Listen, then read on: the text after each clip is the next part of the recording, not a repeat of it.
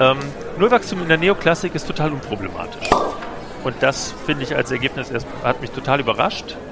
Also ich habe ja eben am Anfang gesagt, eine, eine, Motivation für mich, mich mit dem Thema auseinanderzusetzen, war, dass ich in den neoklassischen Vorlesungen, die ich, die ich hatte in, in meinem Master, auch in meinem Bachelor schon, dass da immer Wachstum halt drin war. Und dann habe ich mir die Theorien angeguckt und habe gesehen, die Wirtschaft muss laut diesen Theorien ja gar nicht unbedingt wachsen.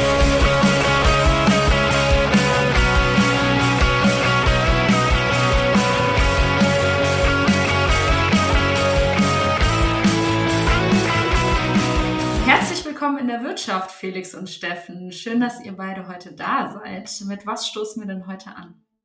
Ja, danke für die Einladung. Ich stoße an mit einem Cappuccino. Und ich habe mir eine Apfelsaftschorle gemacht. Ja, ich habe einen Flensburger, aber aufgrund der Uhrzeit alkoholfrei. Also zum Wohle. Prost. Prost, Prost. Herzlich willkommen zu unserer 57. Folge in der Wirtschaft, wo wir mit euch die Vielfalt der Wirtschaftswissenschaften kennenlernen. Dafür sprechen wir mit Expertinnen aus verschiedenen Teildisziplinen der Wirtschaftswissenschaften über ihre Forschung bzw. Arbeit und über aktuelle und gesellschaftlich relevante Themen. In unserer heutigen Folge ist Steffen Lange bei uns zu Gast und am Mikro sind für euch heute Felix und Julia, das bin ich. Hallo Steffen, erstmal schön, dass du da bist. Ja, hallo, ich freue mich hier zu sein. Herzlichen Dank für die Einladung. Ja, hallo auch von mir. Steffen, du hast ähm, VWL in Maastricht, Santiago de Chile und Göttingen studiert und hast beim IÖW, dem Institut für ökologische Wirtschaftsforschung, ähm, gearbeitet und das Konzeptwerk Neue Ökonomie mitgegründet. Promoviert hast du parallel zur Makroökonomik einer Wirtschaft ohne Wachstum, worüber wir heute unter anderem auch mit dir sprechen möchten. Ähm, und über Stationen an der Humboldt-Universität Berlin und der Uni Münster bist du jetzt ganz frisch in Siegen gelandet. In Siegen wirst du den Master Plurale Ökonomik koordinieren, den wir aus dem Podcast-Team ja auch alle äh, studiert haben und wo wir uns alle kennengelernt haben. Ähm, und heute wollen wir den Anlass äh, gerne mit dir nutzen, um in unserem ersten Blog ein bisschen über den Master Plurale Ökonomik in Siegen zu sprechen. Danach wird es dann um deine Forschung zu den makroökonomischen Rahmenbedingungen einer Postwachstumsökonomie und zu Digitalisierung gehen. Genau, da würde ich einmal äh, einsteigen und äh, mit unserem ersten Blog beginnen. Ähm, in unserer 54. Folge haben wir mit Fred und Rike aus dem Netzwerk Plurale Ökonomik ähm, gesprochen und auf die Frage hin, welche Module Sie sich für einen pluralen Studiengang wünschen würden, haben Sie eigentlich ziemlich genau äh, den Master in Siegen beschrieben, wie jetzt im Nachhinein aufgefallen ist. Und äh, deswegen schön, dass wir darüber noch ein bisschen genauer sprechen können. Was macht denn für dich den Master Plurale Ökonomik in Siegen aus? Ja, ähm, ich sag vielleicht dazu, ich bin seit ziemlich genau einem Monat in Siegen. Also ihr kennt den Master Plurale Ökonomik wahrscheinlich noch besser als ich wenn ihr ihn studiert habt. Aber ich, ähm, ich habe mich natürlich jetzt schon auch einen Monat äh, sehr intensiv damit beschäftigt. Was macht den Master aus? Ähm, ich sage vielleicht vorweg, ich finde es ja am allerwichtigsten, dass viele Leute einen pluralen Master studieren. Das heißt, ähm, Hauptsache nicht sozusagen ganz klassischen Master, wo es nur um Modelle geht, wo es nur um Neoklassik geht.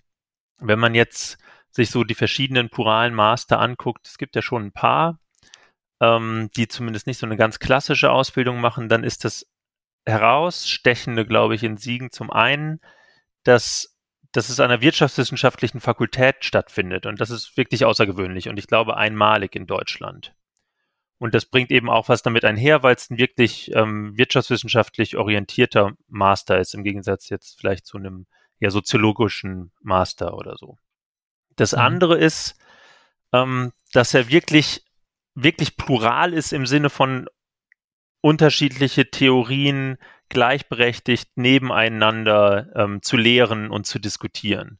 Also nicht zu sagen, okay, in der Neoklassik, äh, in, in den meisten Mastern wird eben Neoklassik gemacht oder auch, oder auch ein erweiterter Mainstream ist ja nicht nur Neoklassik.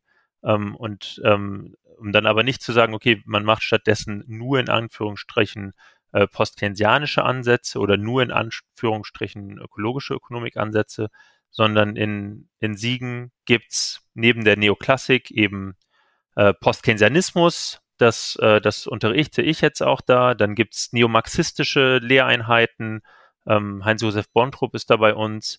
Es gibt Verhaltensökonomik von Svenja Flechtner. Es gibt Umwelt- und ökologische Ökonomik. Da bin ich auch wieder aktiv und auch Thomas Kopp. Es gibt Entwicklungsökonomik, es gibt äh, Ordoliberalismus, es gibt äh, in der BWL Mitweltgestaltung. Also es gibt wirklich unterschiedliche Ansätze, unterschiedliche Theorieansätze. Und eine Sache möchte ich vielleicht noch dazu sagen, das ist auch gerade ähm, sehr aktuell bei uns in Siegen. Wir ähm, beschäftigen uns inhaltlich viel mit ähm, so Konzepten zur Frage, wie eine zukunftsfähige Wirtschaft aussehen kann. Und da auch wieder so heterodoxe oder nicht heterodoxe, sondern heterogene Ansätze, wie das aussehen kann. Also wir haben die soziale Marktwirtschaft als eher eine, ein Konzept, das, das an Bestehendem ansetzt und vieles ähm, weiter fortführen möchte, wie es derzeit in Deutschland organisiert ist. Wir haben aber auch mit Nico Pech einen starken Vertreter von der Postwachstumsökonomie. Ähm, wir haben Debatten rund um Green Growth, A-Growth, D-Growth, die ich jetzt wieder einbringe. Wir haben Wirtschaftsdemokratie, ähm, auch ein relativ linkes, äh, marxistisch geprägtes Konzept. Wir beschäftigen uns auch mit Vorsorge, äh, vorsorgendem Wirtschaften, so aus einer feministischen Perspektive. Also wieder bei so Konzepten für zukunftsfähiges Wirtschaften ist dann auch die Bandbreite der verschiedenen Ansätze wieder abgedeckt. Und das ist jetzt äh, eine neue Idee oder eine neue Entwicklung, sich mit den Konzepten von zukunftsfähigen Wirtschaften auseinanderzusetzen? Oder wie, wie lehrt ihr das?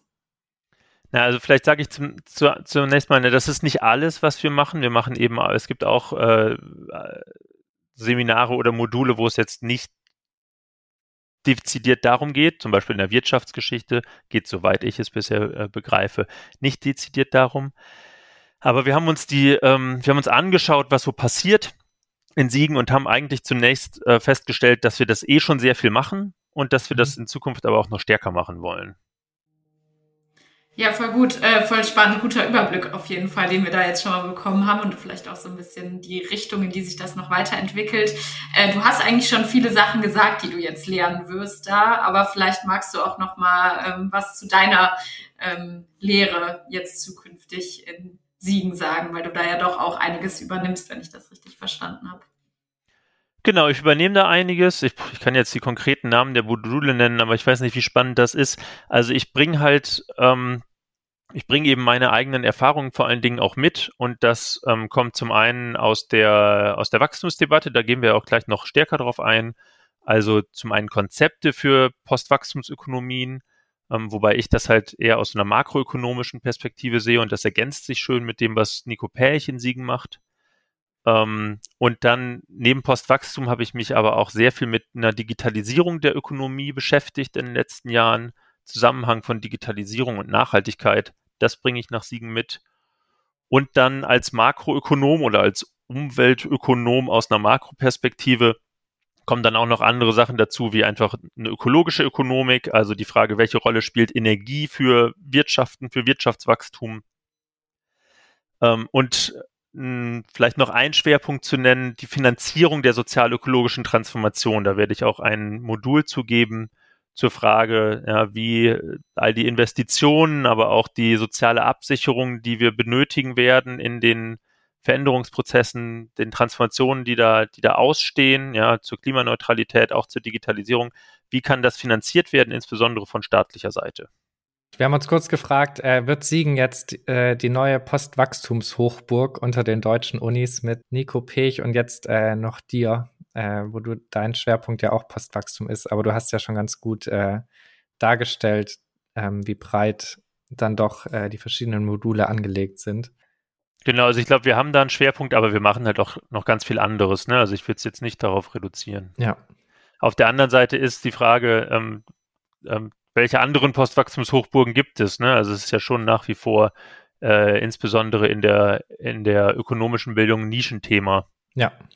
Ja, dann wollen wir jetzt ähm, zu dem Hauptteil äh, unserer Folge heute kommen und wollen ähm, mit dir heute über Postwachstum oder Degrowth sprechen. Kurze Zwischenfrage, welchen Begriff benutzt du hier am liebsten? Weil es ja schon irgendwie viele verschiedene Begriffe gibt. Das ist im Grunde die Frage, worauf, äh, worüber wir sprechen. Also es gibt einen Unterschied zwischen, zwischen Postwachstum und Degrowth. Es gibt einen Unterschied nochmal zu A-Growth. Ähm, es gibt einen Unterschied zu, was ich Makroökonomik der sozial-ökologischen Transformation nennen würde. Das heißt, äh, die Unterscheidung ist mir eigentlich wichtiger als die Frage, welchen Begriff man jetzt benutzt. Okay, und weil wir heute über deine ähm, Dissertation sprechen wollen, werden wir dann über die Makroökonomik einer sozial-ökologischen Transformation sprechen. Da können wir ja gleich nochmal drauf gucken. Okay. Äh, in meiner Dissertation habe ich mich vor allen Dingen mit Nullwachstum auseinandergesetzt, was ja nochmal ein leicht anderer äh, Zugang ist. Alles klar, genau. Dann ähm, nochmal kurz zur Einführung. In deiner Dissertation hast du dir die makroökonomischen Rahmenbedingungen von Nullwachstum angeschaut. Du hast dir dabei die großen makroökonomischen Theorien ähm, die Neoklassik, den Keynesianismus und die marxistische Theorie äh, in den Blick genommen. Und bevor wir uns jetzt anschauen, was diese Theorien mit äh, Nullwachstum, Postwachstum oder wie auch immer zu tun haben oder zu tun haben können, erstmal noch die Frage, wie kamst du denn darauf, dich mit dem Thema Wirtschaftswachstum, Nullwachstum und hier speziell mit dem Fokus auf Makroökonomie zu beschäftigen? Also ich weiß nicht mehr genau, wann, wann es passiert ist, aber in meinem Bachelorstudium ähm, ist mir aufgefallen, dass Wirtschaftswachstum so ein unhinterfragtes Ziel in den Wirtschaftswissenschaften, in der Volkswirtschaftslehre ist. Und das hat mich erstmal verwundert, weil auch damals mir und ich glaube auch der öffentlichen Diskussion schon klar war, dass Wirtschaftswachstum an sich kein Ziel sein sollte und kein Ziel ist, sondern halt eine Messgröße von etwas, was vielleicht was mit, mit Wohlstand und mit Lebensqualität zu tun hat, aber eben vielleicht auch nicht. Deswegen hat mich das verwundert. Und ähm, dann habe ich schon in meinem Master mich ähm, recht intensiv damit auseinandergesetzt. Wir haben da auch in der äh, pluralen Ökonomik, das hieß damals noch ähm, kritische kritische Ökonomik äh, Göttingen, jetzt heißt es kritische Wirtschaftswissenschaften. Da haben wir ein Seminar organisiert zu heterodoxen Wachstumstheorien. Und dann kam das so zusammen, ja, also das zum einen das Interesse, was denn mit dem Wachstum ist und zum anderen dann durch den Master in Göttingen, der schon auf jeden Fall damals noch sehr neoklassisch geprägt war, so einem Interesse an, an anderen Theorieschulen. Und das habe ich dann zusammengeführt in meinem, in meiner Dissertation. Und vielleicht noch, noch eine dritte Motivation dazu. Es, es gab ja damals schon das äh, Buch Prosperity Without Growth von Tim Jackson und ähm, auch das Buch ähm, Managing Without Growth von Peter Victor. Die sind so 2009, glaube ich, rausgekommen. Mhm. Das war so die Zeit, als ich darüber angefangen habe, nachzudenken, ob ich eine Dissertation schreibe. Und da hat mich, also ich finde die Bücher sehr gut, aber da hat mich so ein bisschen gewurmt, dass ich dachte, okay, was, aber was ist denn jetzt die Verbindung zu so einer äh, makroökonomischen Theorie. Also wie funktioniert denn jetzt wirklich eine Wirtschaft, die nicht mehr wächst? Ähm, abgesehen jetzt von sozusagen eher äh, verbalen Konzepten, wie sie in Prosperity Without Growth entwickelt werden. Und das alles zusammengeführt hat mich dann dazu gebracht zu sagen, na gut, jetzt schreibe ich mal, jetzt beschäftige ich mich mal drei Jahre damit, wie denn eine Wirtschaft ohne Wachstum wirklich funktionieren kann. Ja, super spannend, immer auch interessant zu hören, wie es dann doch dazu kommt, dass man sich damit auseinandersetzt. Und gerade 2009 ist ja doch auch schon äh, ein paar Jahre her. Ja. Und äh, doch, dass das auch schon da in der Debatte so relativ groß war oder es auf jeden Fall ähm, Sachen dazu gab und man dazu arbeiten konnte, ist auf jeden Fall für mich auch immer sehr interessant ähm, zu sehen. Äh, bevor wir jetzt dazu kommen, was du da dann so rausgefunden hast, vielleicht noch so als Zwischenfrage, weil du ja eben auch schon von sozialökologischer Transformation gesprochen hast. Ähm, das Konzept ist ja doch auch so in den letzten paar Jahren immer populärer geworden oder ist auf jeden Fall in aller Munde, könnte man sagen. Und ähm, da würde uns so ein bisschen der Zusammenhang interessieren. Also ist für dich eine sozial-ökologische Transformation nur mit der Abkehr von Wirtschaftswachstum vereinbar, beziehungsweise wie hängt das damit zusammen? Also der Begriff der sozial-ökologischen Transformation, den gibt es auch schon relativ lange und der war zumindest aus meiner Wahrnehmung relativ lange ähm, sehr, sehr ernst gemeint oder radikal, wenn man möchte, aber im Grunde radikal im Sinne von ähm, soziale und ökologische Probleme ernst genommen und dann Lösungen entwickelt, die dem, die dem wirklich äh, Antwort liefern. Und inzwischen ist das aber so ein bisschen verwässert aus meiner Sicht. Also inzwischen gibt es sehr unterschiedliche Konzepte, die sich unter sozial-ökologische Transformation irgendwie gruppieren. Der Zusammenhang, wie ich ihn sehe, ist, wenn ich jetzt so die ernst gemeinten sozial-ökologischen Transformationskonzepte sehe, dann ähm, sind die nicht mit Wirtschaftswachstum vereinbar, aber die Logik dabei ist mir total wichtig, weil lange die Debatte war, ähm, so diese Entkopplungsdebatte, ja, kann Wirtschaftswachstum und Nachhaltigkeit miteinander einhergehen. Und diese Debatte ist so ein bisschen, also die gibt es seit 50 Jahren und die kann man halt nie wirklich beantworten, weil man immer sagen kann, ja, in der Vergangenheit hat es vielleicht nicht geklappt, aber in Zukunft könnte es ja klappen. Jetzt gibt es aber ja sehr konkrete Vorschläge für Klimaneutralität oder auch für dann soziale Aspekte damit reingedacht, für eine sozial-ökologische Transformation, andere Naturdimensionen äh, mit reingedacht, also Biodiversität zum Beispiel. Da gibt es jetzt sehr konkrete ähm, Konzepte, ich nenne einfach mal nur eins, Green Supreme vom Umweltbundesamt, lohnt sich das mal anzugucken. Das ist ein, ähm, das ist ein sehr ernstzunehmendes Konzept, finde ich. Also wo man wirklich Klimaneutralität erreichen könnte bis 2050. Und jetzt ist ja die spannende Frage, wenn man diese Konzepte ähm, umsetzen würde, würde das dann zu Wachstum oder zu Schrumpfung führen? Und ähm, ne, diese Konzepte, was beinhalten die? Die verändern den Konsum. Die verringern zum Beispiel den Konsum, aber wir würden auch den Konsum umstellen. Die äh, verändern unser Mobilitätsverhalten radikal. Also zum Beispiel in Green Supreme, ähm, da gibt es keine Inlandsflüge mehr. Auslandsflüge nehmen stark ab. Es gibt viel weniger Autos. Äh, Menschen in äh, Innenstädten ähm, besitzen fast gar keine Autos mehr. Ähm, eben viel mehr Bahn, aber insgesamt nimmt auch, nehmen auch die Personenkilometer, nennt man das, also wie viel die Leute durch die Gegend reisen, nimmt ab was natürlich damit Konzepten einhergeht, dass trotzdem äh, man zu allem gut hinkommt, was man so braucht, was also dann auch eine andere Organisation der Städte beinhaltet. So, und jetzt, so könnte man jetzt die Sektoren durchgehen. Was man sieht bei diesen Konzepten ist, dass da immer so genannte Suffizienzinhalte mit drin sind. Also zum Beispiel weniger Verkehr oder weniger Konsum, auch weniger Energieverbrauch, ähm, äh, zumindest ein Ende des Zuwachses der Wohnfläche pro Person, also dass wir nicht mehr so viele Häuser, neue Häuser bauen müssen. Und diese ganzen Suffizienzaspekte verleiten mich zur Vermutung oder ich würde sagen zur äh, wohl begründeten Vermutung, dass das äh, eine nicht mehr wachsende oder auch ähm, schrumpfende Ökonomie ist. Ich sage Vermutung, weil ähm, das noch niemand durchgerechnet hat. Und das ist ein Forschungsthema, an dem ich gerade auch dran bin. Ähm, das heißt, du schaust dir jetzt nötige Politikmaßnahmen beispielsweise an und schaust, ob das möglich ist, die mit weiterem Wirtschaftswachstum durchzusetzen. Nee, ja, genau. Ich würde es genau ähm, etwas umdrehen, ja. Mhm. Also zum einen sind es nicht Politikmaßnahmen, aber das ist jetzt vielleicht, ich, ich hoffe, das ist keine Haarspalterei, aber es sind erstmal äh, Veränderungen. Mhm. Ja, also wenn wir sagen, die Leute fahren weniger Auto, dann ist das erstmal so eine Annahme. Mhm. Ähm, eine Politikmaßnahme wäre ja dann zu sagen, irgendwie ma wir machen das Benzin teurer oder wir ähm, bauen öffentlichen Verkehr auf und dadurch switchen, mhm. switchen die Leute. So, und, und dann ist aber die Frage nicht, ist das vereinbar mit Wirtschaftswachstum, sondern einfach die offene Frage, führt das zu Wirtschaftswachstum oder nicht? Mhm. Denn die Konzepte liegen auf dem Tisch mhm. und man könnte es eigentlich ganz gut ausrechnen, glaube ich. Ähm, aber das hat, wie gesagt, noch niemand getan und ich hoffe, dass ich da ganz gute ähm, äh, Ergebnisse finden werde in den nächsten Jahren. Mhm.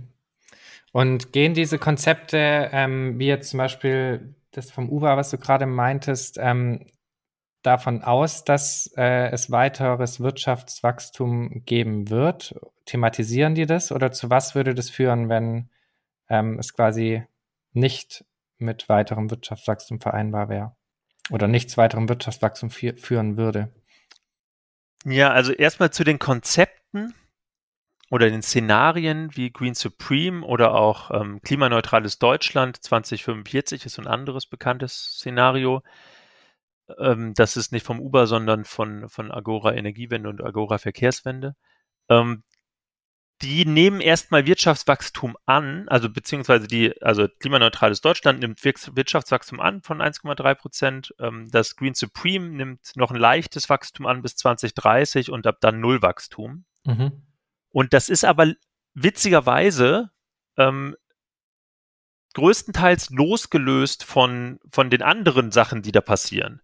Also ähm, das ist eine Annahme, die einfach reingegeben wird. Und wenn man dann aber zusätzlich noch sagt, naja, die Leute ähm, haben jetzt weniger Wohnraum, dann hat das nicht wieder eine Auswirkung äh, auf das Wachstum. Also das Wachstum wird im Grunde exogen ange angenommen mhm. und wird dann nicht, äh, in den Wirtschaftswissenschaften wird man das dann nennen, endogen bestimmt, also ergibt sich nicht aus dem Modell selbst. Mhm. Und das ist ein zentrales Problem, dass, ähm, äh, dass man dann eben nicht weiß, ob das jetzt mit Wachstum einhergeht oder nicht in Wirklichkeit. Wenn wir jetzt aber davon ausgehen, dass es ähm, zumindest nicht unwahrscheinlich ist, dass die Wirtschaft dann nicht mehr wächst oder gar schrumpft, dann kommt die spannende Debatte zur Wachstumsunabhängigkeit mit rein.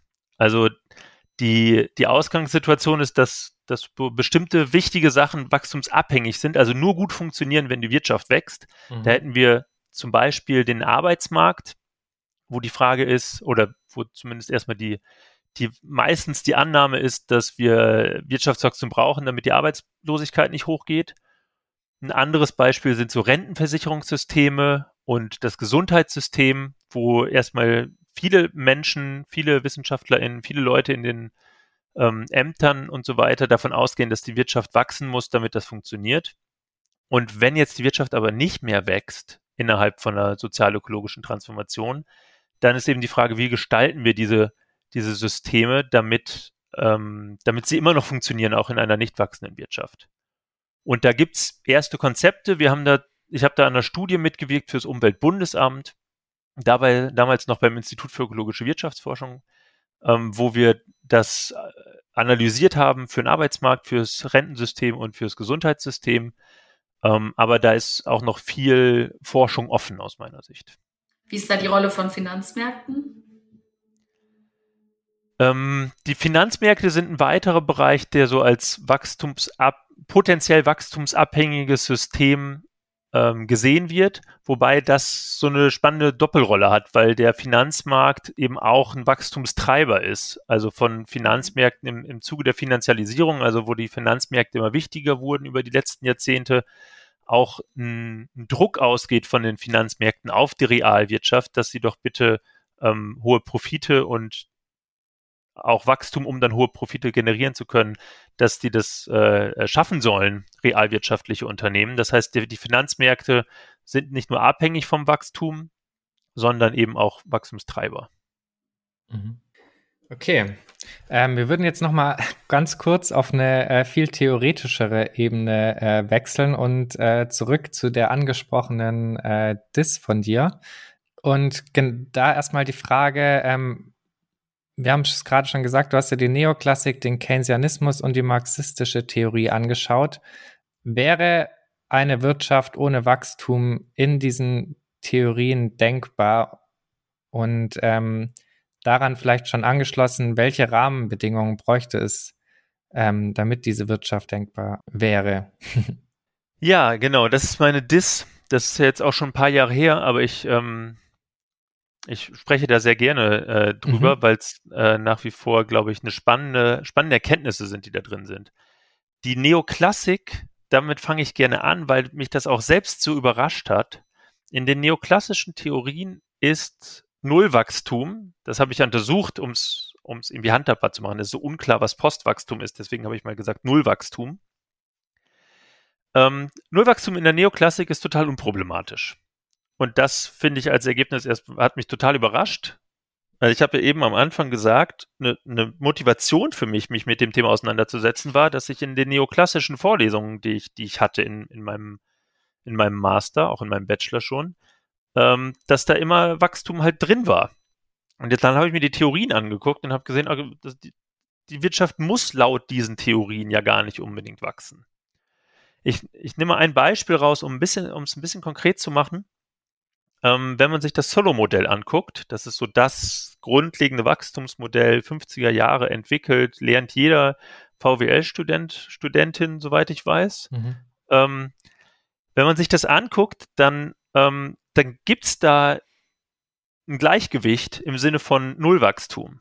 Ähm, weil, ähm, also es gibt ein Bevölkerungswachstum, das wird exogen angenommen. Wenn man das, wenn man da jetzt mal davon ausgeht, dass es, dass die Bevölkerung nicht weiter wächst. Und, das jetzt kommt der spannende Punkt aus meiner Sicht, wenn man annimmt, dass sich die Technologie nicht verändert, ähm, dann kommt die Kapitalakkumulation irgendwann zum Ergebnis, weil der, die marginale Produktivität äh, der Kapitalakkumulation über die Zeit abnimmt und es sich dann irgendwann nicht mehr äh, lohnt zu investieren. So Detail, wie auch immer. Ähm, spannender, der spannende Punkt aus meiner Sicht ist eben, da kommt das Wachstum irgendwann zu einem Ende und es ist stabil. Also da bricht nichts zusammen. Und auch in, in anderen neoklassischen Theorien bricht da nichts zusammen, wenn die, wenn die Wirtschaft nicht wächst, sondern die funktioniert dann einfach von Jahr zu Jahr mit der gleichen, mit dem gleichen Bruttoinlandsprodukt weiter. Die spannende Annahme, die ich jetzt eben genannt habe, Bevölkerungswachstum finde ich jetzt gar nicht so zentral, zumindest wenn wir uns Deutschland oder ähnliche Länder angucken, ist die des technologischen Wandels. Wenn, und das ist eben auch die zentrale Erklärung der Neoklassik, dass durch technologischen Wandel ähm, wir arbeitsproduktiver werden und darüber lohnt es sich dann auch immer wieder neu zu investieren, weil dann die Kapitalproduktivität wieder zunimmt aufgrund des technologischen Wandels. Der technologische Wandel ist also äh, zentral und dann ist die Frage, was macht man damit? Und dann gibt es so zwei Lösungen. Das eine ist zu sagen, ähm, der technologische Wandel verändert sich für die Zukunft. Und jetzt wieder die Verbindung zur sozialökologischen Transformation. Ja, wenn wir hohe Ökosteuern einführen, wenn wir eine andere Art der Landwirtschaft, eine andere Art der Mobilität etc. etc. einführen würden, dann halte ich es auch für plausibel, dass wir keine Arbeitsproduktivitätssteigerung mehr haben. Also die Landwirtschaft ist so ein, so ein gutes Beispiel, finde ich. Wenn man da wirklich nachhaltig wirtschaftet, wenn man, äh, wenn man die Tiere schützt, wenn man Biodiversität fördert etc., dann braucht man da auch wieder mehr Menschen, die da arbeiten. Mhm. Das heißt, wir hätten in der ökologischen Transformation höchstwahrscheinlich eine andere Art der technologischen Veränderung, die uns nicht mehr arbeitsproduktiver macht, sondern eher ressourcenproduktiver. Das ist die eine Lösung zu der Technologiefrage. Die andere Lösung wäre, okay, wenn wir jetzt weiterhin den technologischen Wandel hätten, die Art und Weise, die wir auch die letzten 100 Jahre hatten, mit immer mehr Maschinen- und Energieeinsatz, dann könnte man trotzdem in diesen Modellen sehr leicht ähm, Nullwachstum haben, äh, einfach indem die Leute weniger arbeiten. Ja, also man, man, eine Arbeitszeitverkürzung könnte man auch sagen. Also man ähm, balanciert das, das Mehr, was durch den technologischen Wandel ähm, hervorgerufen wird, die höhere Produktivität, ähm, wieder aus durch, durch weniger Arbeit. So, jetzt habe ich relativ viel zur Neoklassik gesagt, aber das und aber da gleich schon diesen spannenden Punkt der Technolo des technologischen Wandels dran gehangen. Ich sage noch was zum Keynesianismus und zum oder zum Post-Keynesianismus und zum Neomarxismus, mhm. mit denen ich mich da beschäftigt habe. Da ist es jeweils ein bisschen unklarer, aber auch im Post-Keynesianismus kann man die Theorien durchgehen und ähm, in den allermeisten sagen, ja, die funktionieren auch mit Nullwachstum. Es läuft dann meistens wieder auf die Frage des technologischen Wandels hinaus.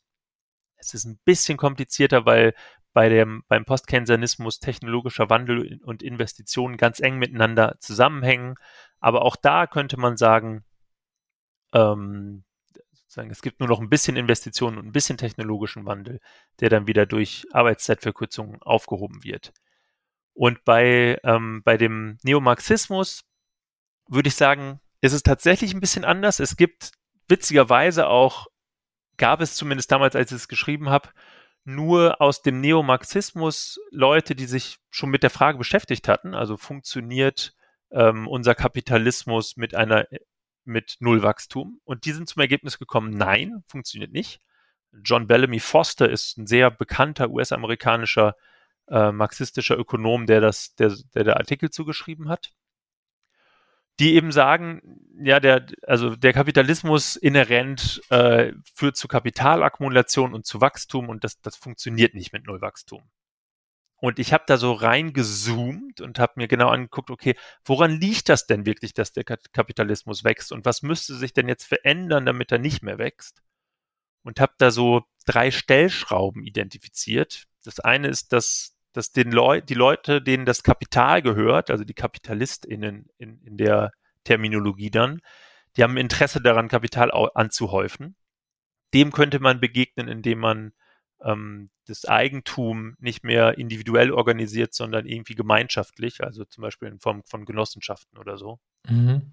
Der zweite ist der Wettbewerb zwischen Unternehmen. Und der dritte, also weil Unternehmen im Wettbewerb stehen, müssen sie immer weiter wachsen, weil sie nur dann Produkte billiger anbieten können als die anderen. Mhm. Und der dritte ist ähm, die fossilen Energien, die eine Grundvoraussetzung dafür sind, dass, dass so viel gewachsen, äh, dass die Wirtschaft so stark wachsen konnte in den letzten Jahrzehnten und Jahrhunderten. Und die beiden hängen ganz eng miteinander zusammen, weil eben nur in einem Wettbewerb, wo fossile Energien zur Verfügung stehen, ähm, es so äh, Skaleneffekte gibt. Also nur da sind die großen Unternehmen immer äh, wettbewerbsfähiger als kleine Unternehmen. Das heißt, wenn man, wenn man Privateigentum zu gemeinschaftlichem Eigentum umändern würde und wenn man an die fossilen Energieträger rangehen würde, hätte man wahrscheinlich ein Wirtschaftssystem, das nicht mehr wachsen muss. Dann ist die spannende Frage aber, hat man noch Kapitalismus? Also man hätte dann sicherlich noch eine Marktwirtschaft, aber vielleicht keinen, keinen Kapitalismus mehr in dem Sinne, dass, dass es KapitalistInnen gibt, die Kapital akkumulieren. Ja, super spannender äh, Rundumschlag auf jeden Fall und äh, sehr detailreich auf jeden Fall, was du dir da so angeguckt hast. Und eigentlich hast du so, sogar ein bisschen äh, meine nächste Frage beantwortet schon, aber vielleicht kannst du noch mal drauf eingehen, weil das waren ja schon auch sehr theoretische Überlegungen teilweise, gerade aus den äh, drei großen Theorien ähm, heraus. Und ähm, uns würde halt so ein bisschen interessieren, was diese Beobachtungen, die du da angestellt hast, ähm, für eine Wirtschaft und Wachstum bedeuten oder was sich daraus ableiten lässt. Aber du hast es eigentlich schon ein bisschen mit, dem, mit deinem ähm, Schlusssatz eben formuliert oder zusammengefasst, was quasi die drei Anknüpfungspunkte sind, wobei das ja eher aus der marxistischen Theorie quasi rausstammte. Ähm, vielleicht kannst du es nochmal so ein bisschen äh, größer aufspannen und zusammenfassen, ähm, genau, was quasi diese theoretischen Überlegungen für Implikationen haben. Ja, also äh, auf einer allgemeinen Ebene ziehe ich nochmal zwei Sachen zusammen von eben und füge noch was hinzu. Also man kann schon auch, man könnte auch sagen, aus dem, aus der Neoklassik sehen wir so die, das Angebot muss halt gleich bleiben. Und das bedeutet, ähm, das ist dann vor allen Dingen die Frage des technologischen Wandels und der Arbeitszeit. Ähm, und das muss ich, also wenn wir einen anderen technologischen Wandel haben, dann, dann bräuchten wir jetzt für eine nicht wachsende Ökonomie vielleicht keine Arbeitszeitverkürzung, sonst schon. Kann ja aber auch was Schönes sein, eine Arbeitszeitverkürzung. Mhm. Aus der, aus der, aus dem Postkeynesianismus, und das habe ich jetzt gerade noch nicht gesagt, ist vor allen Dingen die Nachfrageseite spannend. Und da kommt so mit rein, was macht denn der Staat? Also auch Konsumierende, aber das ist ja, also auch die Konsumierenden könnten halt aufhören, immer mehr zu konsumieren. Das hätte einen Einfluss auf, auf die Wirtschaftsleistung. Aber auch der Staat, wie viel Geld gibt er aus und wofür gibt er, gibt er Geld aus? Das ist dann die Nachfrageseite. Das ist die zweite zentrale Bedingung für eine nicht wachsende Ökonomie wäre eben, dass die Nachfrageseite gleich bleibt. Und das sind Konsum, staatliche Ausgaben und, und Investitionen, die dann aber wieder davon abhängen, wie viel die Leute konsumieren. Und aus dem Marxismus habe ich schon gesagt, dass da ist vor allen Dingen die Frage von, von, von Privateigentum äh, interessant. Ähm, und jetzt würde ich noch zwei Sachen hinzufügen wollen, die Theorieschule, Entschuldigung, wenn ich es zu kompliziert mache, aber die Theorieschule, die ich jetzt noch nicht genannt habe, ist aus der ökologischen Ökonomik, mhm. weil die schon Leute vor mir gemacht haben. Und die würden halt vor allen Dingen sagen, naja, wenn wir, ähm, wenn wir CO2-Emissionen sehr teuer machen, dann und, und jetzt nicht so schnell es schaffen, ähm, andere erneuerbare Energien hochzuziehen, äh, dann wird die Wirtschaft deswegen wachsen, weil wir nur so viel produzieren können, weil wir so viel billige Energie hatten in der Vergangenheit durch fossile das ist noch so ein zentraler Aspekt. Also ja, Angebot gleich halten, Nachfrage gleich halten, äh, Energie äh, verteuern oder zumindest CO2-Emissionen sehr, sehr teuer machen. Und ein letztes möchte ich noch nennen, weil es dann, und dann wird es aus meiner Sicht das äh, sozusagen kommt der Knackpunkt, den ich aber nicht untersucht habe wirklich in meiner Dissertation, ist die Frage der politischen Ökonomie. Also das sieht man, das kommt dann aus den neomarxistischen Fragestellungen, ist die Frage, naja, wie können denn die die Dinge, die man da bräuchte, um so eine Ökonomie einzuleiten, ja, also teure CO2-Emissionen, äh, ähm, Arbeitszeitverkürzung, äh, bestimmte Staatsausgaben, äh, wie kann man das durchsetzen und ist das innerhalb der Interessenslage, also zum Beispiel, wenn man sich die Verflechtungen zwischen fossiler Industrie und Staat anschaut, ähm, ist das irgendwie realistisch oder wie kann das realistisch werden, das dann durchzusetzen? Und jetzt bist du, ähm, um noch einmal auf die drei Theorien auch einzugehen, ähm, bei der Neoklassik meintest du, es wäre auf jeden Fall möglich äh, und äh, das lässt sich irgendwie auch ableiten, dass es ein stabiles System bleiben würde und ein stabiles Gleichgewicht gibt. Äh, wäre das bei dem Keynesianismus und neomarxistischen oder marxistischen Theorie auch möglich, dass es ein stabiles System ohne Wachstum gibt? Also zumindest aus den aus den Theorien, die ich mir angeguckt habe, also ich habe mhm. mir da ja 30 ähm, einzelne Theorien oder Modelle angeschaut. Zu, daraus, wenn man sich die anschaut, äh, ist die Antwort ja. Okay.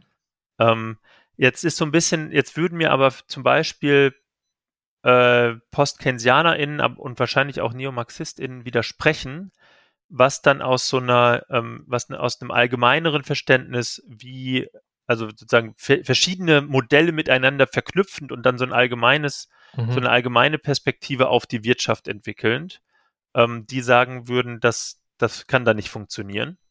Aus meiner Sicht ist das dann aber eine, eine offene Debatte und ich würde dem auch ähm, so ein Stück weit entgegenhalten, dass wir ja auch sehr niedriges Wachstum in den letzten Jahren hatten und auch das irgendwie auf eine Art stabil funktioniert hat. Ja, und dann also zumindest nicht irgendwie zu einer Abwärtsspirale geführt hat. Das ist ja so die Angst, dass sobald das, das Wachstum unter Null gerät, dass dann so eine Abwärtsspirale eintritt, ähm, sehe ich keine Hinweise und auch im Endeffekt keine zumindest zwingenden theoretischen Gründe für. Ich will noch eine Sache hinzufügen. Stabil ist immer so die Frage, ist es die Abwärtsspirale oder was heißt denn stabil? Was wir ja schon sehen, ist ähm, eine starke, ein starker Rückgang ähm, der Realeinkommen von unteren Einkommensschichten. Mhm. Ich würde sagen, unter anderem aufgrund dessen, dass wir so geringe Wachstumsraten haben. Es könnte natürlich auch anders sein in einer Nullwachstumsökonomie. Ne? Versteht mich nicht falsch. Also wir können auch geringere Einkommensungleichheit haben. Aber in, in den letzten 30 Jahren war es eben eher so, dass die, dass die Realeinkommen zurückgegangen sind ähm, oder zumindest wenig gestiegen und jetzt zurückgegangen sind.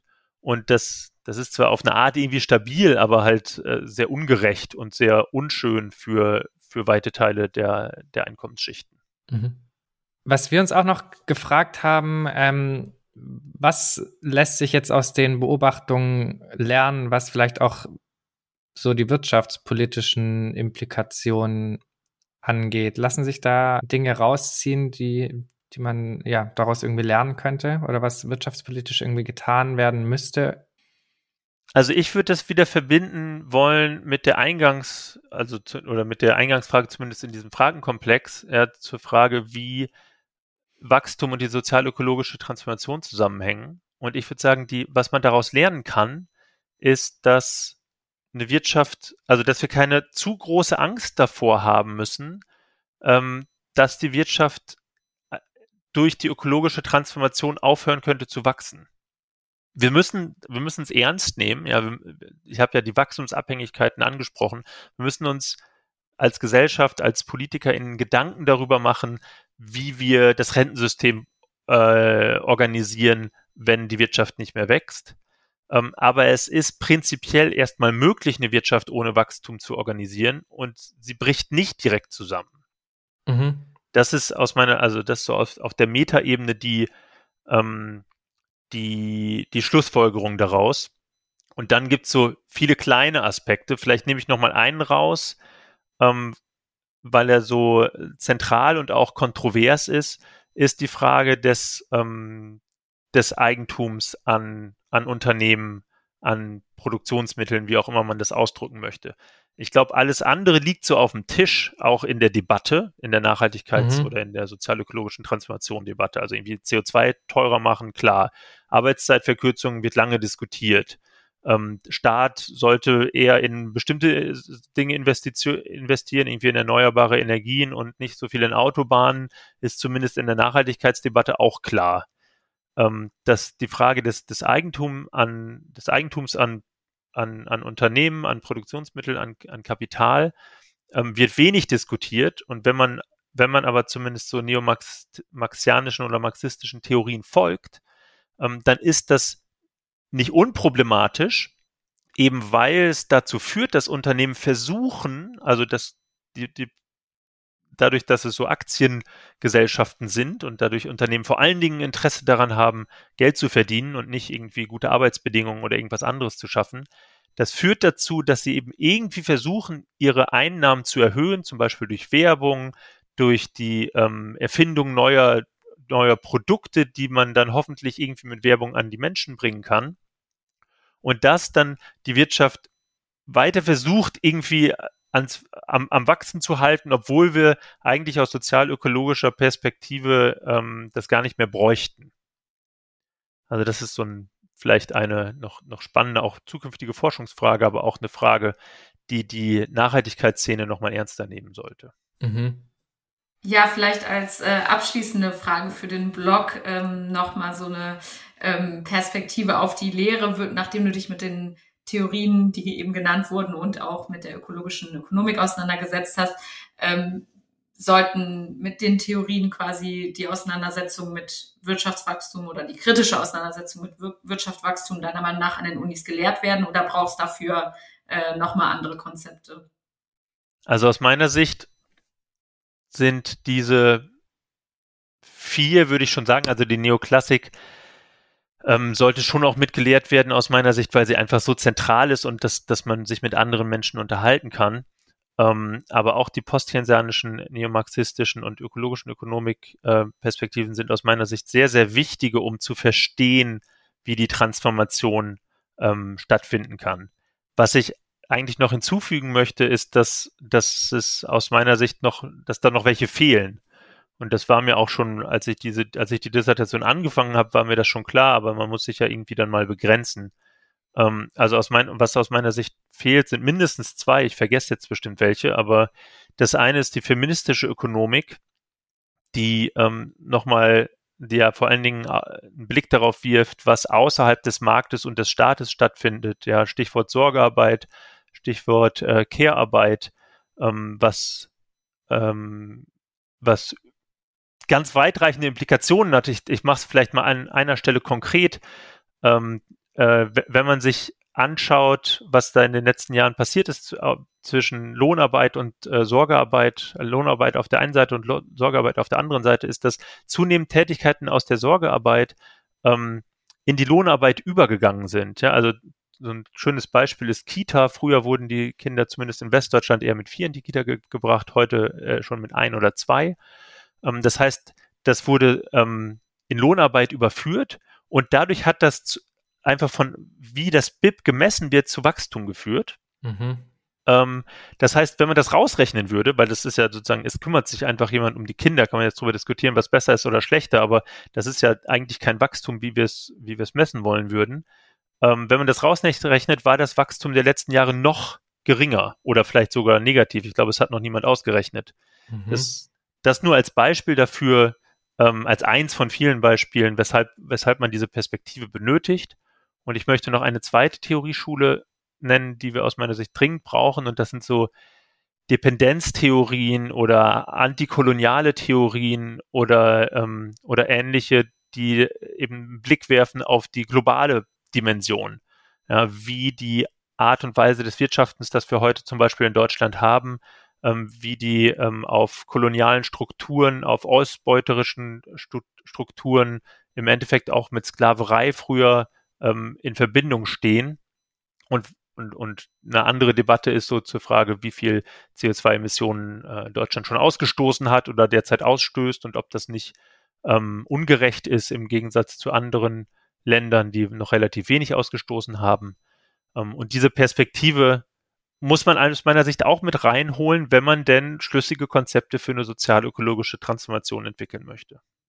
Ja, super spannend, großer äh, Überblick auf jeden Fall. Und äh, zum Schluss die, also die Zusammenfassung, dass das alles wichtige Theorien sind, um das zu verstehen, aber es sind nicht die einzigen. Und äh, es gibt äh, ein, einfach eine Bandbreite an Sachen, die unterschiedliche Sachen beleuchten. Vielleicht darf ich da noch kurz, noch kurz einhaken, einfach mhm. weil es gerade so gut passt.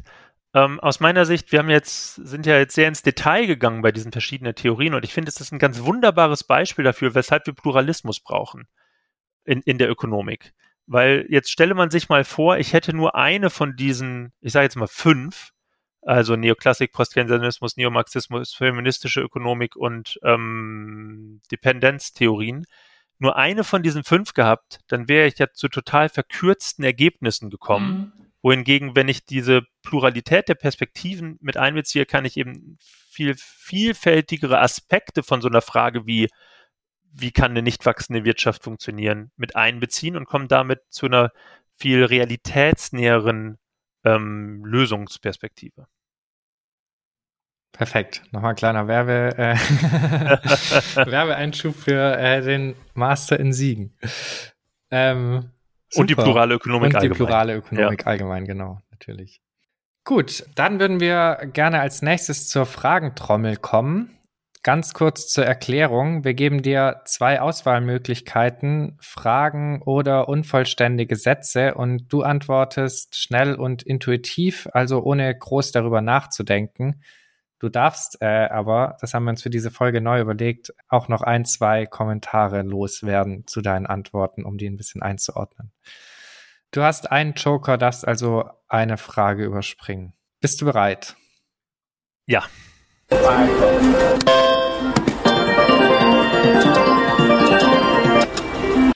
Buch oder Podcast? Darf man beides sagen? ja, das ist langweilig, ne? Okay. Ähm, Buch. Äh, was war denn dann das letzte richtig gute Buch, das du gelesen hast? Ähm, Anfänge von David Graeber. Und weil du jetzt beides gesagt hast, würde ich doch gerne noch fragen, äh, was ist denn dein Lieblingspodcast? Neben in der Wirtschaft. ähm, ich höre tatsächlich äh, recht gerne jung und naiv ähm, ausgewählte Interviews.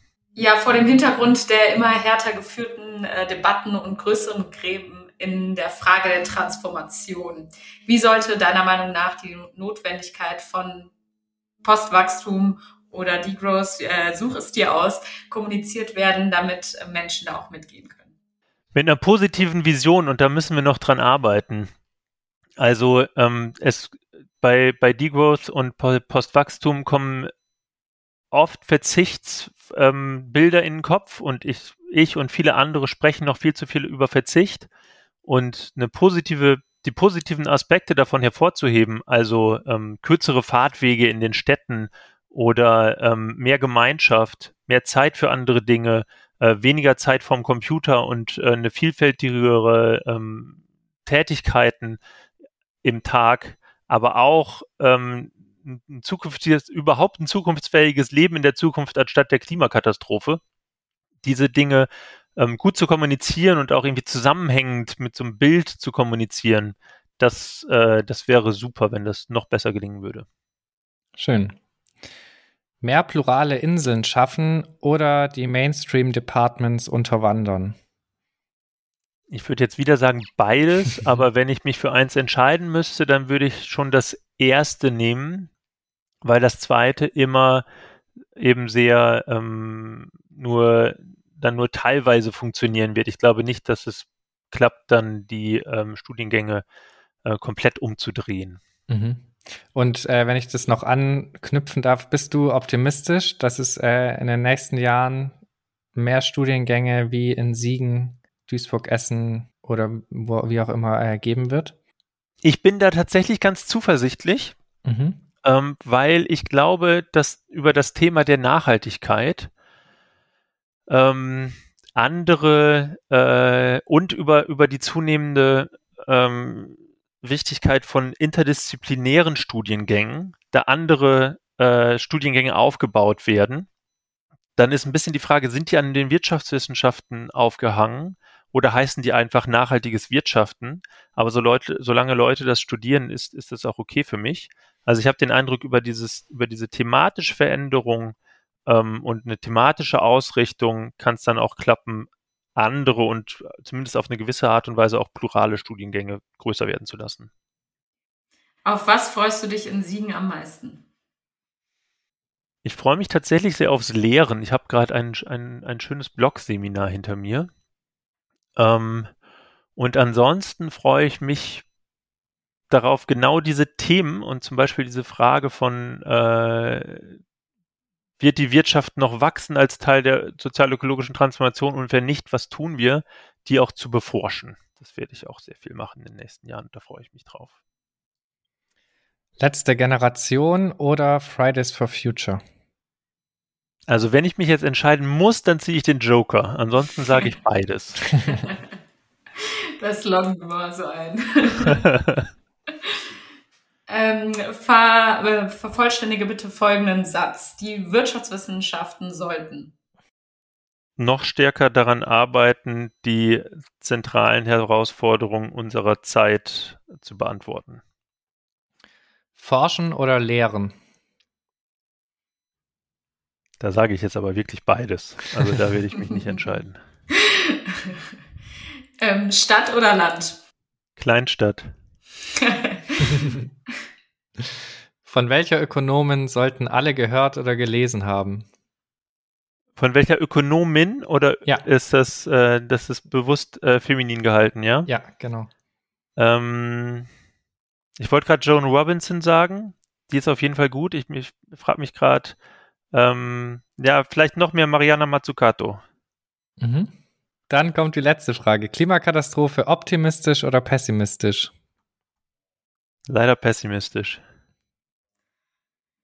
Okay. Ja, danke, dass du äh, dich darauf eingelassen hast. Und genau, wie immer für unsere Zuhörerinnen, falls ihr noch Fragen habt, die wir an unsere Gästin stellen sollen, dann meldet euch äh, sehr gerne bei uns. Genau, und damit würden wir quasi auch schon zu unserem letzten ähm, Themenblock kommen. Da knüpfen wir auch ein bisschen an. Und zwar wollen wir uns da mit Digitalisierung befassen. Du hast ähm, zuletzt relativ viel dazu gearbeitet und äh, genau über Digitalisierung in, und die Rolle äh, von Digitalisierung für eine sozial-ökologische Transformation ähm, geforscht der Zusammenhang zwischen einer Wirtschaft ohne Wachstum und der Digitalisierung ist ja vielleicht nicht unbedingt für jeden und jede direkt intuitiv. Deswegen vielleicht magst du uns zunächst einmal erklären, warum die Digitalisierung relevant ist in dem Kontext. Ja, gerne. Also die Digitalisierung ist total relevant in dem Kontext, weil ähm, sie in der politischen, in der öffentlichen Diskussion oftmals als zentrales Lösungselement für ökologische Nachhaltigkeit mhm. und gleichzeitig als Möglichkeit des Wirtschaftswachstums in Europa gesehen wird. Mhm. Und dementsprechend auch als Entkopplungsstrategie und als Entkopplungsmöglichkeit. Also ja, Digitalisierung als, ähm, als, als Silver Bullet ähm, beides zu erreichen. Wenn ich habe da ähm, vor so, weiß nicht, sieben oder acht Jahren angefangen, mich damit zu beschäftigen und es hat sich ein bisschen verändert, aber im Grunde ist es über die ganze Zeit so geblieben, dass, dass, ähm, dass diese Hoffnung total präsent ist. Ich habe auch äh, recht intensiv auf, auf EU-Ebene zu Policies äh, zu gearbeitet und da, wenn man sich da anschaut, im European Green Deal oder in anderen Nachhaltigkeitsbereichen wird Digitalisierung immer als Möglichkeit gesehen, die Nachhaltigkeit voranzutreiben.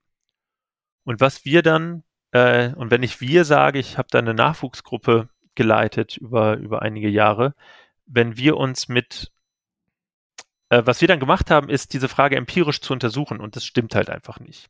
Also zumindest, also man wieder, wie, wie bei der Entkopplungsfrage immer, es kann in der Zukunft könnte natürlich alles anders aussehen, aber wenn man sich die Vergangenheit anschaut, ähm, sprechen wir von einem Nullsummenspiel. Also so die positiven Aspekte, es gibt positive Aspekte der Digitalisierung und die heben sich aber ungefähr auf mhm. mit den negativen Aspekten. Magst du kurz und was dazu vielleicht sagen? nenne ich irgendwie ein. Was die negativen Aspekte? Ja, genau. Also die, die negativen Aspekte, also was erstmal offensichtlich ist, ist so die Smartphones, die wir nutzen, die Computer, die wir nutzen, äh, die Roboter, die in Unternehmen genutzt werden und so weiter. Das muss halt alles produziert werden und, und wir brauchen Strom, um sie zu nutzen. Und das ist erstmal äh, eben mehr Verbrauch. Und das ist schon witzig, weil, also ich glaube, jetzt inzwischen ist es angekommen in der Debatte, aber vor einigen Jahren hatten die Leute es nicht so richtig im Kopf. Und was viel stärker da war, waren die positiven Aspekte. Ähm, und das ist halt diese Effizienzgewinne, die aber also eigentlich viel schwieriger zu ähm, sich auszudenken sind. Mhm. Also gut, es gibt dann die Beispiele von irgendwie, wir kaufen keine Zeitung mehr, sondern lesen das halt auf unserem Smartphone. oder wir, ähm, obwohl da hört es auch irgendwie bald schon auf. So, mhm. also das mit dem Papier, das ist irgendwie so das Beispiel, wo es, wo es wirklich hinhaut. Aber wenn man sich das dann anguckt, das Smartphone muss halt produziert werden oder, oder der oder das Tablet oder der E-Reader. Das heißt, das muss man ja auch erstmal gegenrechnen. Wir zoomen Aber, und reisen nicht mehr, oder? Ist jetzt immer. Bitte? Wir zoomen jetzt oder haben Telefonkonferenzen, Videokonferenzen und reisen nicht mehr so viel. War jetzt in den letzten zwei Jahren auch so ein Argument für Digitalisierung. Das stimmt. Das ist jetzt äh, seit, seit Corona ist das aus meiner Sicht auch das prominenteste Beispiel. Mhm. Und aus, aus meiner Sicht auch, also es ist auch ein Riesenpotenzial drin, ne? Mhm. Ähm, ist halt nur die Frage, inwiefern das stattfindet. Und seitdem die ähm, seitdem die Lockdowns vorbei sind, sieht man halt, dass die Leute jetzt beides machen. Ähm, mhm. Sowohl durch die Gegend fliegen als auch Zoom. Und Zoom ist halt auch nicht, ähm, auch nicht ohne, also jetzt überhaupt nicht so schlimm wie Fliegen, ne? versteht mich nicht falsch, aber es braucht halt auch Strom. Mhm. Das heißt, ähm, dadurch ist dann nichts mehr gewonnen, wenn, wenn wir wieder so viel fliegen wie vorher oder gar noch mehr und ähm, oder auch Reisen allgemein und jetzt zusätzlich Zoom. Und das, das führt mich eigentlich ganz schön äh, zu dem zweiten negativen Aspekt. Also ne, ich habe gesagt, negativ äh, der Ressourcenverbrauch der Produkte selbst, dann positiv irgendwie Effizienzsteigerung und das andere Negative sind halt Rebound-Effekte. Und da ähm, auch der schöne Zusammenhang zum Wirtschaftswachstum. Also Rebound-Effekte ist, wenn irgendwas effizienter wird und dann nutzen wir es mehr. Mhm. Und ähm, das sehen wir zum Beispiel im Online-Shopping. Ja, wir können effizienter shoppen also im, hier dann im Sinne vor allen Dingen von zeiteffizienter. Also wir müssen nicht mehr irgendwo hinfahren und uns irgendwie suchen, bis wir was haben, sondern wir können online es googeln und dann schnell kaufen. Und das ähm, führt halt zu, dazu, dass online dann zusätzlich konsumiert wird zum, zum stationären Konsum. Das wäre so ein, so ein klassischer Rebound-Effekt. Und Rebound-Effekte führen fast immer auch zu Wachstum. Also in dem Fall dann eben zu Wachstum im Konsumbereich. So, und nochmal, um es rund zu machen, ja, wenn man sich das so gegenüber sieht, ja, die positiven und die negativen Effekte, hebt es sich ungefähr ähm, gegeneinander aus, auf, zumindest wenn wir uns das Ganze auf der volkswirtschaftlichen Ebene anschauen. Und was würdest du sagen, was dann die Rolle von Digitalisierung oder vielleicht auch die Chance von Digitalisierung für eine sozial-ökologische Transformation ist oder sein kann? Weil das würde ja jetzt eigentlich fast so äh, klingen, als würdest du sagen, ähm, man braucht keine Digitalisierung für eine wie auch immer geartete Transformation. Genau, also man braucht keine, weiß ich, also die Frage habe hab ich mir zumindest nicht so genau gestellt, ja, weil die Digitalisierung ist ja irgendwie da und ich glaube, es gibt schon Sinn, oder es gäbe zumindest Sinn, darüber zu sprechen, wo, wo man sie auch nicht braucht. Aber was ich mir eher anschaue, ist die Frage, wo ist denn Digitalisierung wirklich sinnvoll? sinnvoll? Und es, es gibt diese Bereiche. Mhm. Also wir haben ein paar halt gerade schon genannt, ja, also es ergibt ja Sinn, dass ich keine Zeitung mehr kaufe, sondern es auf meinem äh, Handy lese, das ich eh habe, auf meinem Smartphone. Und es ergibt Sinn, dass ich online äh, eine Online-Konferenz mache und nicht irgendwo hinfahre. Ähm, es gibt noch andere Bereiche, zum Beispiel die, der im Energiesystem jetzt eher auf einer systemische systemischen Ebene ergibt es halt Sinn, dass wenn ich irgendwie eine Solaranlage auf dem Dach habe und einen Speicher im Keller und ein, und ein E-Auto vor, vor der Haustür, ergibt es Sinn, dass die miteinander kommunizieren können und dementsprechend das E-Auto lädt, wenn irgendwie der Strom da ist. Oder auch, dass das dann halt eingespeist wird von der Solaranlage, wenn es halt äh, nutzbar ist im Gesamtsystem. Also Smart Grid wird das dann genannt. Das ergibt Sinn. Ähm, ich kann jetzt noch bei andere Beispiele nennen, aber ich glaube, der Punkt ist ja klar geworden. Und was jetzt der, aber die, die entscheidende Änderung zur, zur Deba derzeitigen Debatte wäre, wäre zu sagen, wir müssten zuerst uns die sozial-ökologische Transformation vorstellen. Also zuerst uns überlegen, wie, wie sieht denn ein ähm, wirklich nachhaltiges Energiesystem aus? Wie sieht mhm. denn ein wirklich nachhaltiges Mobilitätssystem aus? Nämlich zum Beispiel nicht mit ganz so vielen Elektroautos, sondern vor allen Dingen mit einem von mir aus smart organisierten ähm, multimodalen System nennt man das, ne? Also dass ich wirklich gut mit dem Fahrrad zum Bus fahre und dann mit dem Bus zum, zum Zug und der Zug dann weiter und dann muss natürlich der, Zug, die Züge müssen viel besser ausgebaut werden, etc.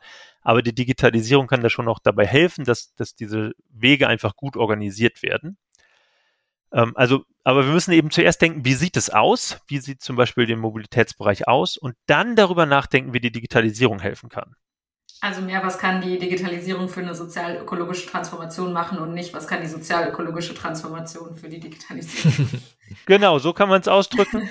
Oder was halt in der Forschung und auch in der Debatte ganz oft so die, der Ausgangspunkt ist, ist so, ja gut, wir haben jetzt diese tolle Digitalisierung, ja. wie können wir das denn jetzt ökologisch nutzen?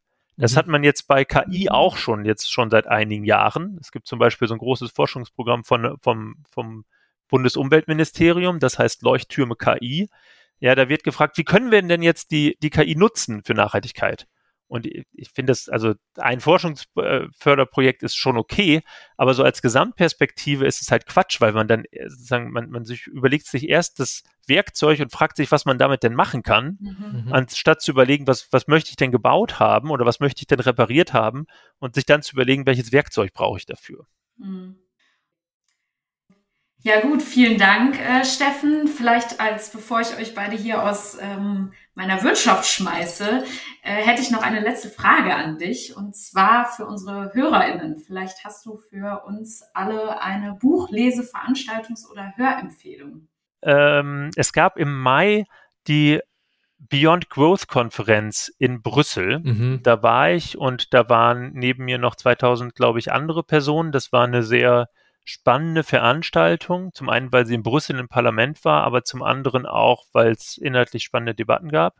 Und ich empfehle die Aufzeichnungen davon online. Die mhm. Panels wurden nämlich alle aufgezeichnet. Und wenn die HörerInnen irgendwo anfangen möchten, dann empfehle ich das Abschlusspanel. Ähm, und davon, ähm, also es gab ein zentrales Abschlusspanel und davon die letzten beiden Speakerinnen, was beides ähm, KlimaaktivistInnen waren, und die waren extrem gut ähm, und extrem äh, motivierend, wie ich fand. Das wäre mein, mein Hör- oder vielleicht eher äh, Sehtipp, Hör- und Sehtipp. Ja, super spannend. Ähm, werden wir auf jeden Fall verlinken unter die Folge. Also schließt sich nicht an. Ich fand es auch sehr inspirierend. Ähm, ja gut, Felix, du hast noch was? Genau, bevor du uns äh, hier rausschmeißt. Ähm, in unserer nächsten Folge wird äh, Georg Taffner bei uns zu Gast sein. Er ist ähm, diesmal kein äh, Wirtschaftswissenschaftler, sondern Professor am Institut für Erziehungswissenschaft an der Humboldt-Uni in Berlin. Und wir möchten mit ihm vor allem über ökonomische Bildung sprechen, zu der er arbeitet und worauf wir uns schon sehr freuen. Und wollten dich fragen, ob du eine Frage an Georg Taffner hast. Ja, ich habe eine Frage mitgebracht. Und zwar würde ich, äh, lieber Herr Taffner, ich würde Sie gerne fragen, ähm, welche Theorien und Themen und Kompetenzen denn VWLerinnen und VBWLerinnen ähm, lernen sollten, um die sozial-ökologische Transformation gestalten zu können. Super, perfekt. Stellen wir auf jeden Fall. Ja, dann äh, bleibt es mir, mich bei euch zu bedanken. Also einmal natürlich bei, an euch, liebe HörerInnen, fürs Einschalten. Wir freuen uns immer über Feedback und wenn ihr mal eine Runde in der Wirtschaft schmeißen möchtet, dann könnt ihr das gerne über PayPal oder Patreon machen. Infos dazu findet ihr auf unserer Homepage und da findet ihr auch die Quellen zur heutigen Folge und natürlich auch die Tipps verlinkt. Und genau, jetzt ganz zum Schluss natürlich vielen, vielen herzlichen Dank, Steffen, äh, für das spannende Gespräch, deine Zeit und äh, genau die vielen spannenden Einblicke und Antworten, die du uns heute gegeben hast. Ja, herzlichen Dank auch von meiner Seite. Hat viel Spaß gemacht. Vielen, vielen Dank und ciao. ciao.